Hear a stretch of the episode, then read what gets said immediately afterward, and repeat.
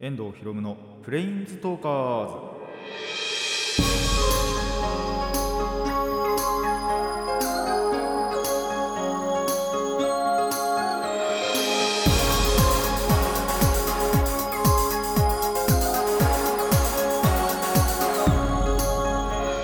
ラジオの前の皆さんこんにちは。遠藤博夢のプレインズトーカーズパーソナリティの遠藤博夢です。この番組はマジック・ザ・ギャザリングのプレインズウォーカーたちがさまざまなスカイへ旅できるがごとくさまざまな話をしようという番組です。えっと一応まだこの収録時点では来てないんですがまあおそらくアップされてる頃というかまあアップされた時かまあアップされた前ぐらいかなちょっとにはもう、えー3月11日は過ぎてたりまあその当日だったりするんじゃないかと思います。なんで、まあ、僕は今、黙祷なんかは、さすがにね、やっぱ当日じゃないんでしませんけども、えーまあ、迎えていた方は、一緒にね、黙祷を捧げて、あの3.11のね、悲劇を思い出して、そしてまあ、過去だけにね、縛られずに未来に進んでほしいなとは思うんですが、まあ、プラスね、ただ、あのちょうどその1ヶ月前にはなりますけども、あの大きな地震がまた東北にあって、まあ、やっぱり余震はその後はなかったのかな。でもそれもやっぱりその10年前のね、あのー東日本大震災の時の余震じゃないかなんていうことも考えられているので、えー本当にねその時を思い出せとのごとく地震がまた来ましたけれどもまあ本当にね、あのーちょっと前も言いましたけども、えー過去にだけに縛られずどんどんどんどんね未来に進んでいくのがやっぱ日本人だなっていうのは結構ニュースとかでもね言われてたりするので、えーまあ皆さん一緒にね頑張っていければなと思います。まあそれと別にこうしてあの関係があるっていう話でもないですけどもだんだんだんだんやっぱりねあの映画なんかも公開延期になっていたものが公開されてまああの大して興味がないってわけでもないんですけどでもちゃんとシリーズを追ってるなって思うのはやっぱりエヴァがねあのやっとやっと公開されたということでどれぐらい伸びたんだろうあれ、まあ、結構伸びましたね。1, 1ヶ月とか2ヶ月ぐらい伸びたのかなって思うんですけど、えっとまだ見れてないんですけどねこの収録時点では。あのこの後見に行こうかなと思っていたりします。し、えっと、あとあれですね。緊急事態宣言も一応2週間とか、あの東京の周りでね伸びましたけれどもまあなんかまた増えちゃったりもしてたりまあでも減ったりしてたりって結構あるんでまあどんどんどんどん減り続けてほしいですしあとまあワクチンもね本当に4月ぐらいからは本格的に接種ができるということでまあえっと結構ニュース見てるとジョンソンジョンソンだったかな。そこのワクチンが結構大丈夫そうな感じはするんでもし打つならそこにしたいかな。ファイザーとか他のよりは。なんかやっぱ副作用が出たところもあるらしいですしね。なんでだ副作用もいつ出るか分かんないじゃないですか。そのすぐに出ないだけであってその後々にね本当に10年後とか20年後とかに出始めるなんてことも考えられなくはないんでやっぱりその点は怖いかなとも思うんですけども。ただまあそれでもね現状一番安全そうなのはジョンソンジョンソンなのかなっていう感じはするのでまあ仮に打つならそこかなそこにしたいかなというのはやっぱりありますね。なんか保管とかも他のに比べれば簡単みたいな話もあってで副作用も起きにくいみたいなで1回でいいのかな話によるとっていうところでもあるのでまあそこに殺到しちゃうんじゃないかなっていう恐れも ありますけれども。まあでもとにかくねあのワクチン、まあ、どのワクチンであれ接種できてねあの今のこの現状をまた打開できるっていうのは一つの希望にはなりますので、あのーいち早くというか一刻も早く打てるようになるのは、えーいいんじゃないかなと思います。ということでねこんな感じでね本当にまだまだあの暗いまだ暗い世の中ではありますし、あのー過去にもねあったことを思い出す時期でもあるんですがまあでも全然明るいね未来も見えてきてるので、えそっちの明るい未来を信じてやっていきたいと思います。何の話してんだろうな俺な。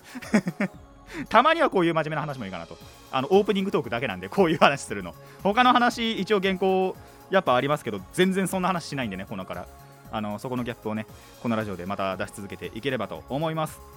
ということでラジオを始めていきましょう。遠藤ひろむのプレインズトーカーズ今回も Let's Planes Talk プ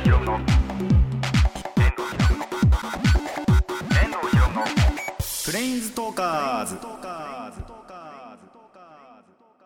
改めましてこんにちは遠藤ひろむですえーオープニングでも言った通りこっからはねもうい。つも通りの僕でい。こうと思うんですけども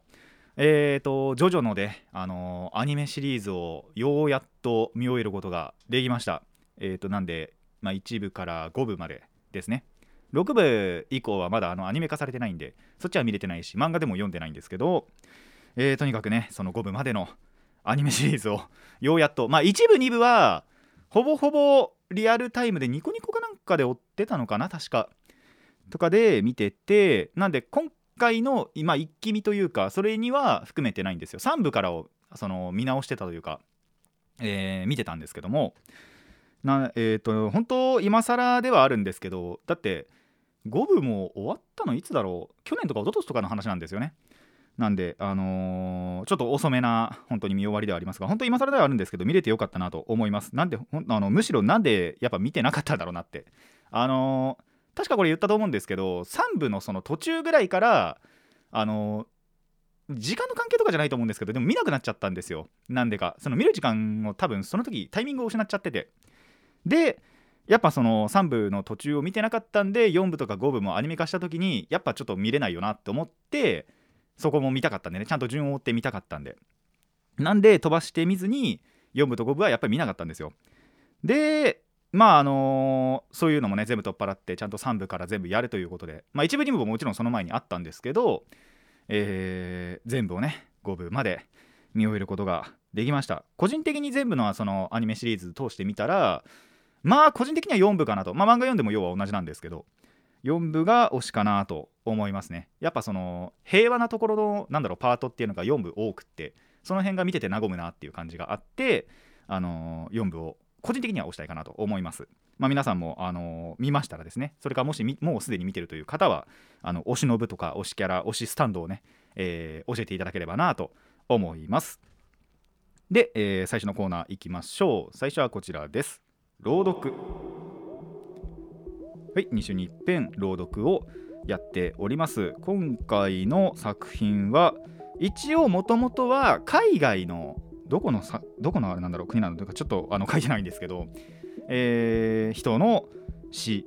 詩詩なのかな？まあ作品ちょっとした、えー短い作品を、えー日本語訳にされたものを見つけましたのでこちらのお話をお話を,、うん、お話をご紹介しようと思います。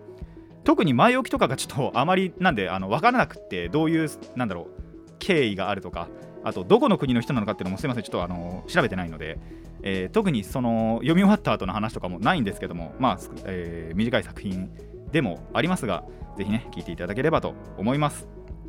ということでいきます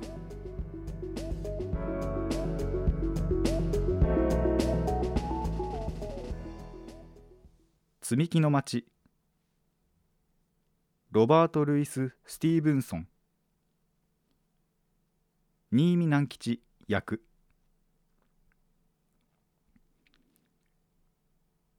積み木で何でも作られる。お城や宮殿寺鳩場。外では雨が降っててもお家で私は積み木する。敷布は海でソファーは山。私はそこに町建てようお寺や水車や宮殿やそして鳩場や船までも。柱や壁のでかいやつ。屋根には塔も追っ立てよう階段などもつけてやろう。そこには私の船が来る。鳩場に着く船。沖の船。聞けば水夫の歌の声。ほーら階段降りてくる。贈り物持つ王様が。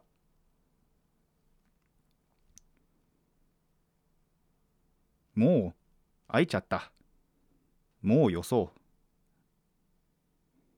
がらんと町は壊れちゃう。積み木はごちゃごちゃしてしまう。もうあの町は何もない。けれどあの町まだ見える。お寺や宮殿船水夫私が大人になったって私はあの町思い出そう。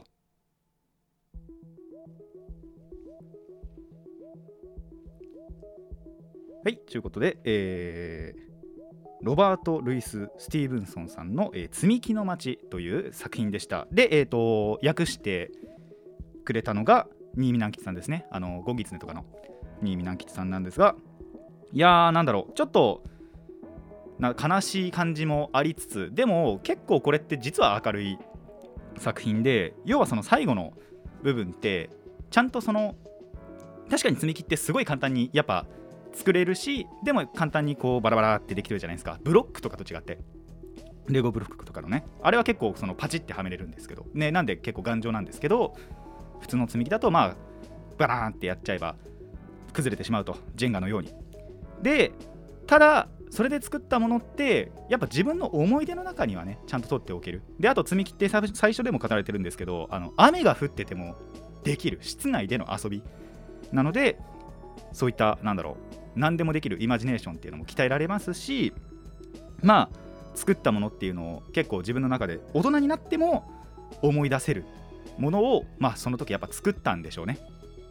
っていうのが、えー大切なところの、えー作品なんじゃないかなと思いました。まあちょっとあの作者のねこととかに関してはあんまりわかんないんですけども、えーこの作品も結構いい作品として、えーまあ読んだことをね実績に持ちたいなと思います。なんで、あのー皆さんもぜひ、まあ、他のね作品なんかも、えー読んでみてください。以上朗読でした。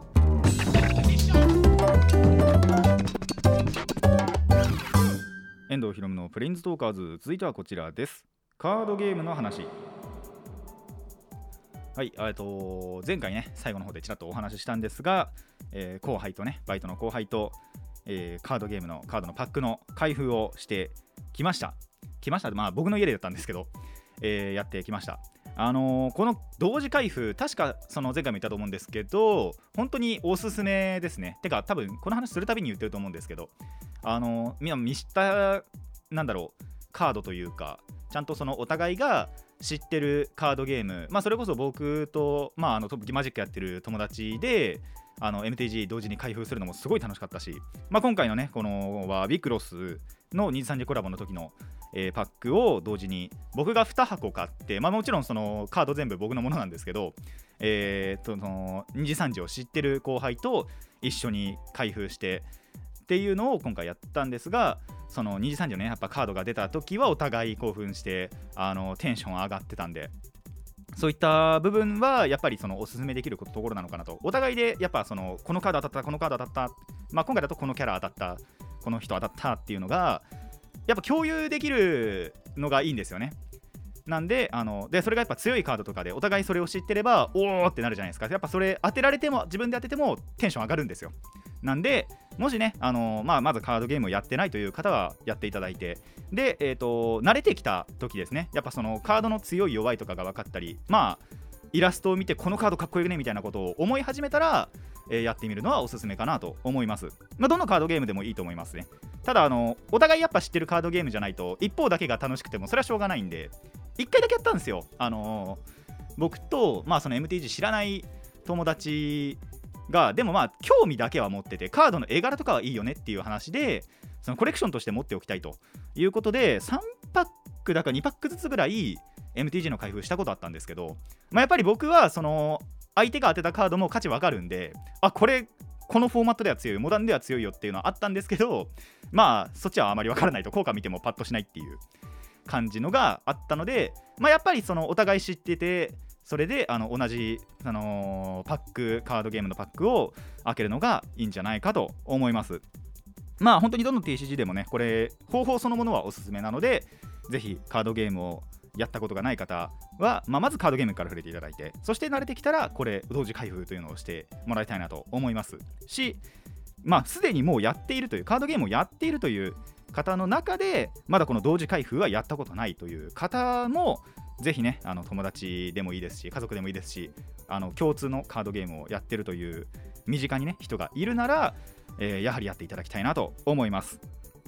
で、えーそんな同時開封の話は置いといて、まあ、とにかくねその僕は今回後輩とやったわけですよ。えっ、とウィクロスって1箱20パック入ってる。でそれをまあ今回2箱買ったんでお互い20パックずつ合計40パック。えーと出たカードの枚数は1パックにつき8枚入ってるんで320枚。の、えー開封をいたしました。もうねとにかく終始楽しかったですやっぱり。さっきも言ったんですけどあのーやっぱ知ってるコンテンツというかなのでその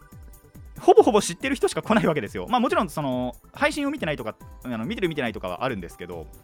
あのそういうのが出たりするのでまあやっぱりテンション上がるなと。で今回のこの2時3時のコラボのパックってまあ、今回とか前回とかもあの前回以降もそう以前もそうなんですけどあのーオリジナルそのビクロスでのオリジナルのカードプラス2時3時ってその混ざってるんですよね。で2時3時の枚数って圧倒的に要はだから3分の1とか4分の1しか全体の中ではないんで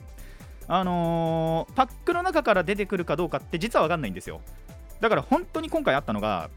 あのマジで全部そのビクロスオリジナルのカードしか出ないっていうパックもあれば逆にでも2時3時のそのライバーさんが描かれた、えーえっとカードが本当に78枚マジで全部2時3時みたいなパックはなかっさすがになかったかな。でも6枚とか7枚とか多く入ってるなんていう時もあってやっぱ多く出ればそれだけテンションも上がりますし少ないかったら少なかったで逆におこのパックねえんだけどっていう感じで逆にね盛り上がったりもしました。で中でもすごかったのがあのーサインカードがやっぱりあるんですよ。結構他のカードゲームでも例えばバイス・シュバルツなんかが一番分かりやすいんですけどあれってもともとそのアニメがあのバイス・シュバルツのっていうよりはそのアニメ作品のものをいくつかをその一つのカードゲームに集約させてる。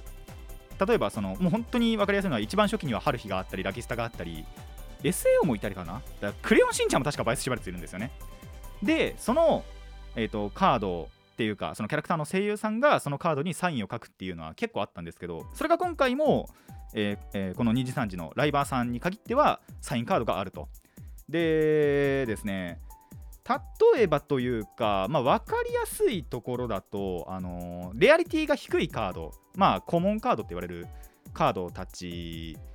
は、そのサインカードになるときに、あの光るんですよね。ホイールがかかって、なんで光りつつ、しかもサインもついてる。実はあの今日持ってきてるんですけど、5枚当たったんですよね。えっ、と、当たったカードが、まえー、と下からいこうかな。えっ、と、ラトナプティ。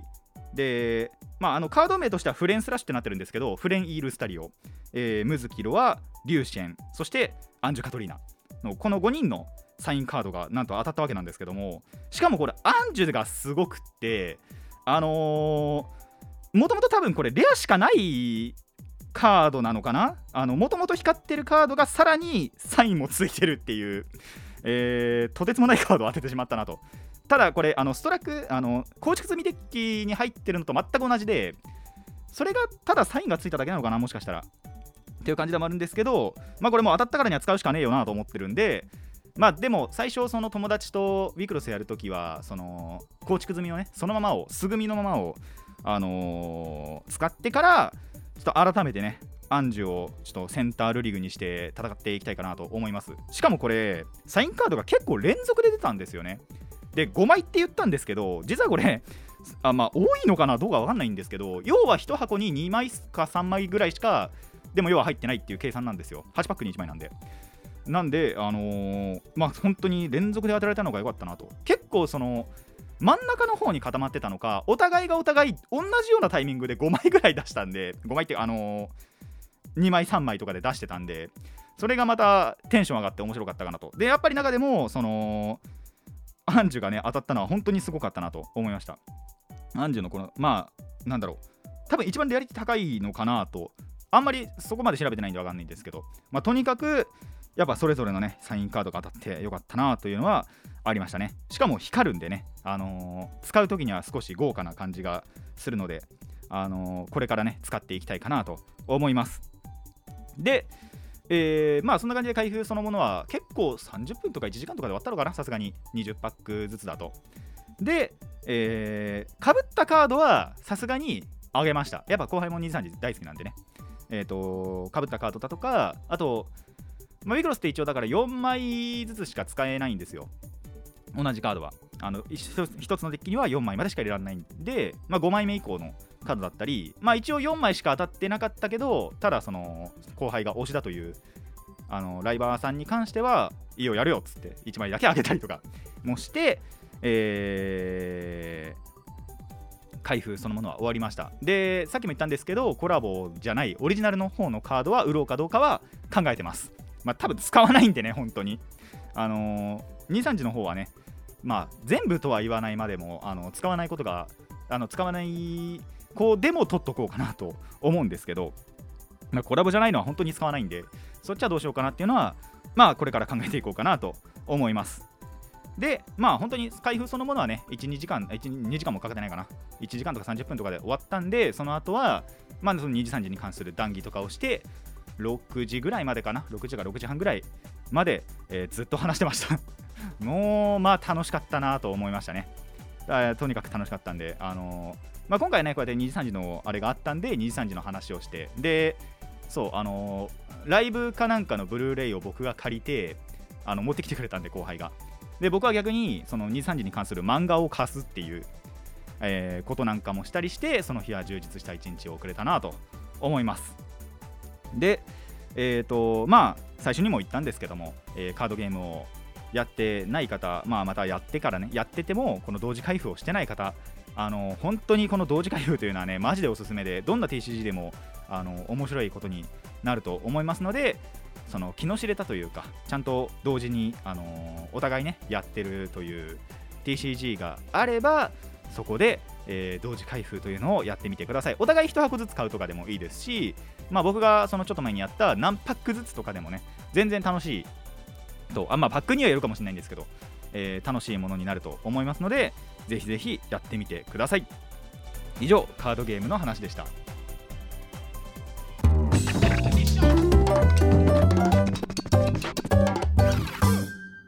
遠藤ひろむのプレインズトーカーズ続いてはこちらです。ガンダムの話。なかなかガンダムの話をすることないんでね、あのー、珍しいかなと思うんですが、僕、ガンダムも結構好きなんで、あのー、今回はこの話をしていこうと思います。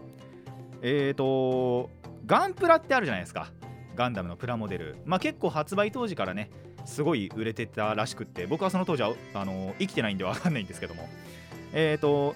このガンプラを題材にしたアニメというのがあるのもご存知でしょうか？これすごいですよね。まずガンダムっていう作品がちゃんとアニメがあってそこからガンプラが生まれたのにそのガンプラを題材にしたまたガンプラのアニメがあるっていう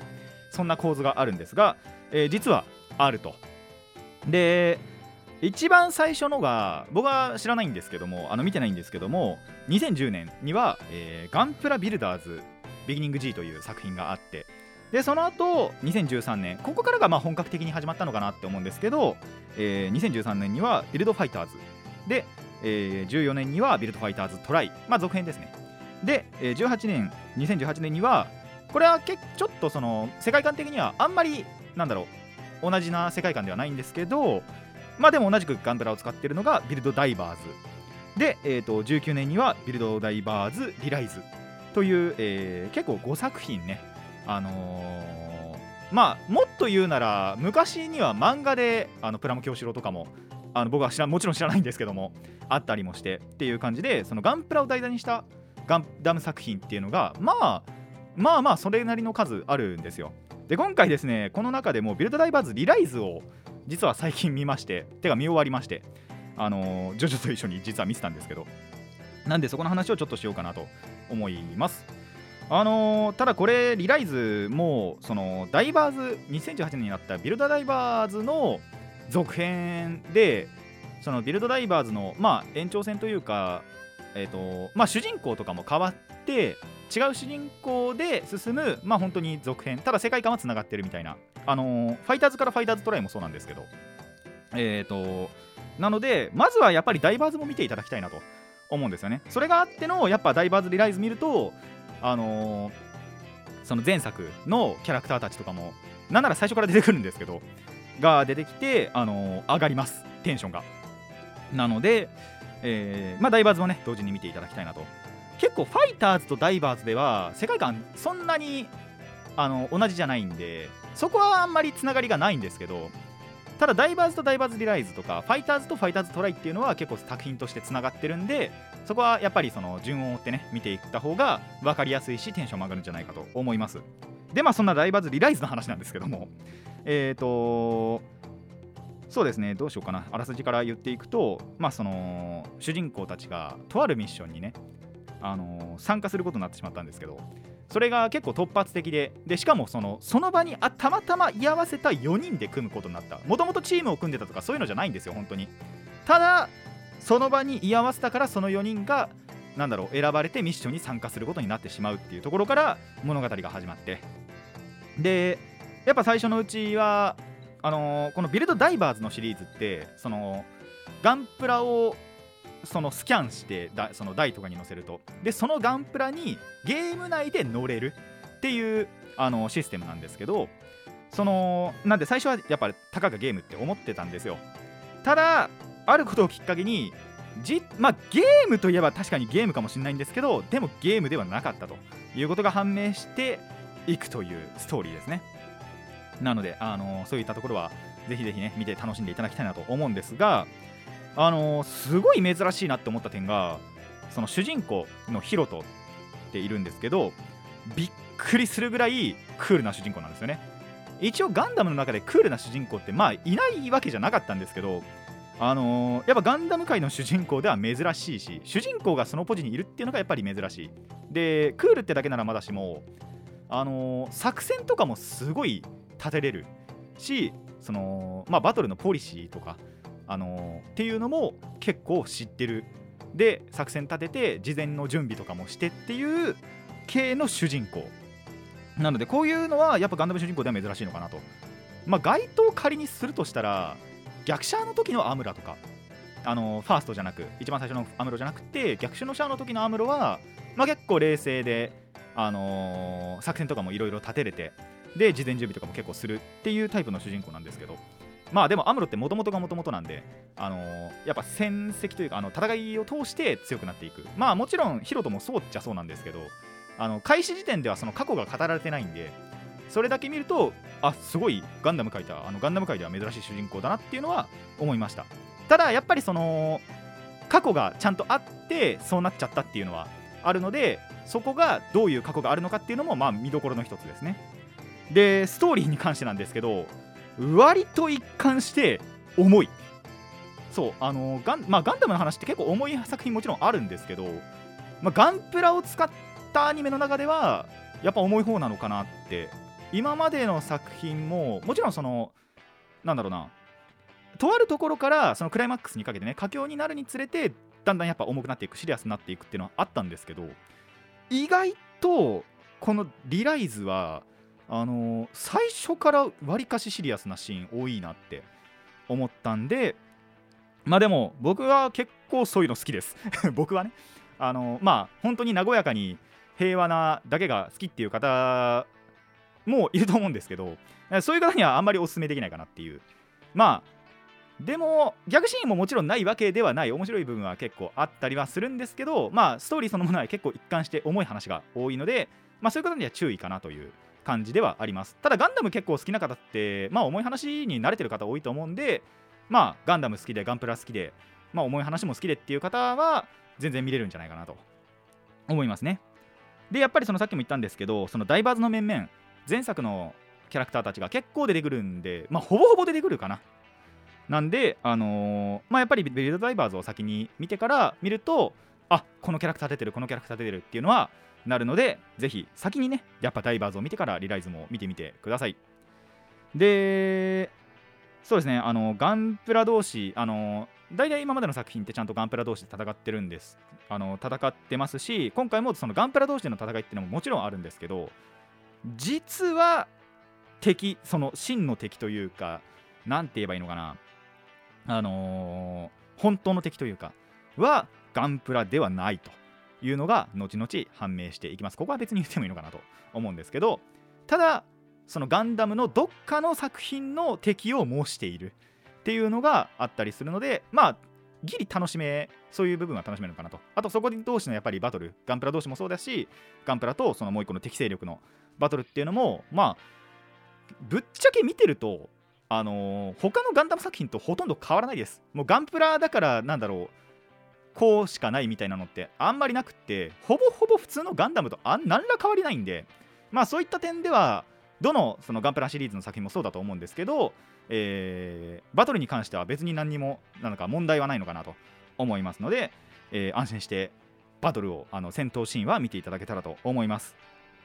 でまあおすすめどころとかそういうわけじゃないんですけどその主人公の使う、えーコアガンダムというのがその主人公機体なんですけどもこのコアガンダムがちょっとやっぱ面白いギミックというか搭載していて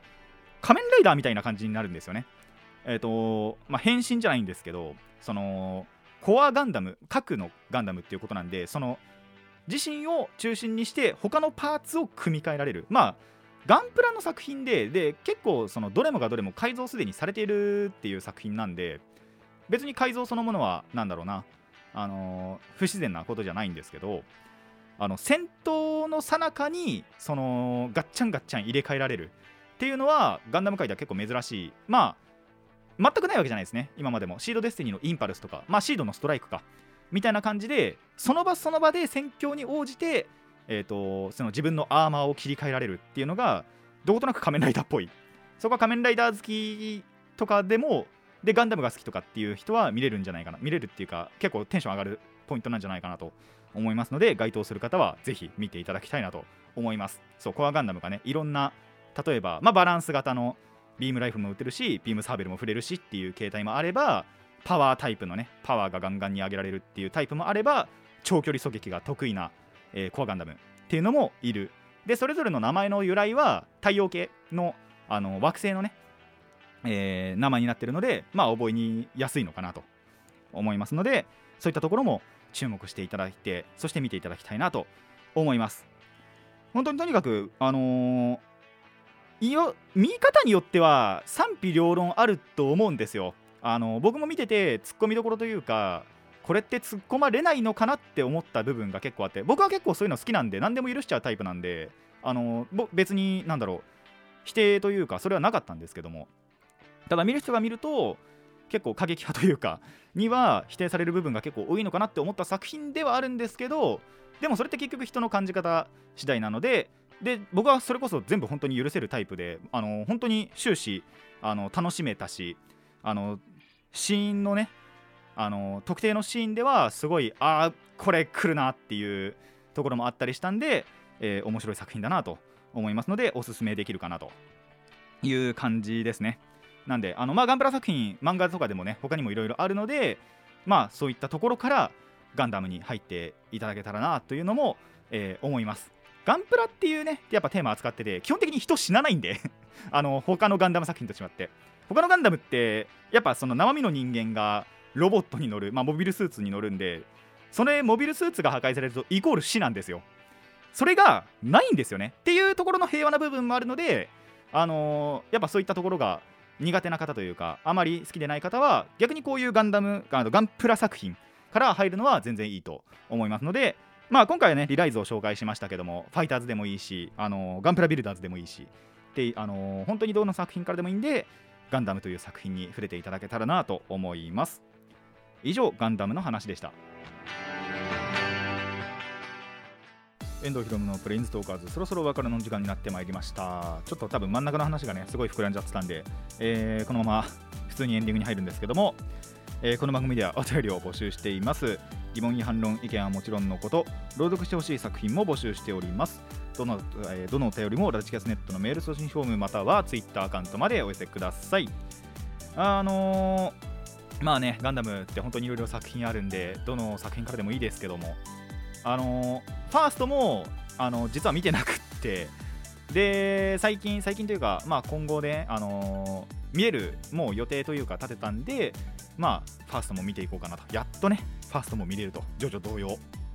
ジョジョはね、あの本当にどの部もでも面白いんであの5部までしか見てないんですけど僕はまだ。でそう5部の一番最後の演出がなるほどねってなった。のでもうぜひね5部の最後まで見てほしい。まああとこれに関しては多分漫画を先に読んでると分かってる人もいたと思うんですよ。僕漫画見てなかったんで読んでなかったんであのエンディングがね変わるんですよ5部の。えっ、と何話からかな？何話からだったかはちょっと覚えてないんですけどオープニング変わった時にエンディングも同時に変わってあのーまあジョジョ特有のねあの洋楽を クラシックが流れるんですけどあのエンディングその昔の洋楽すでにあった洋楽が流れてそれに合わせてまあ画面が動いていく。でその5部のエンディング第2エンディングがまさかそんな意味があったとはっていう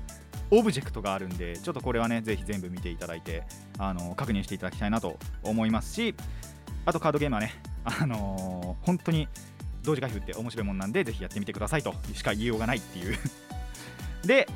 えっ、とおそらく次回エヴァの感想を言うかなとあのこの後見に行くんで、えー面白かったら感想をお話ししたいと思います。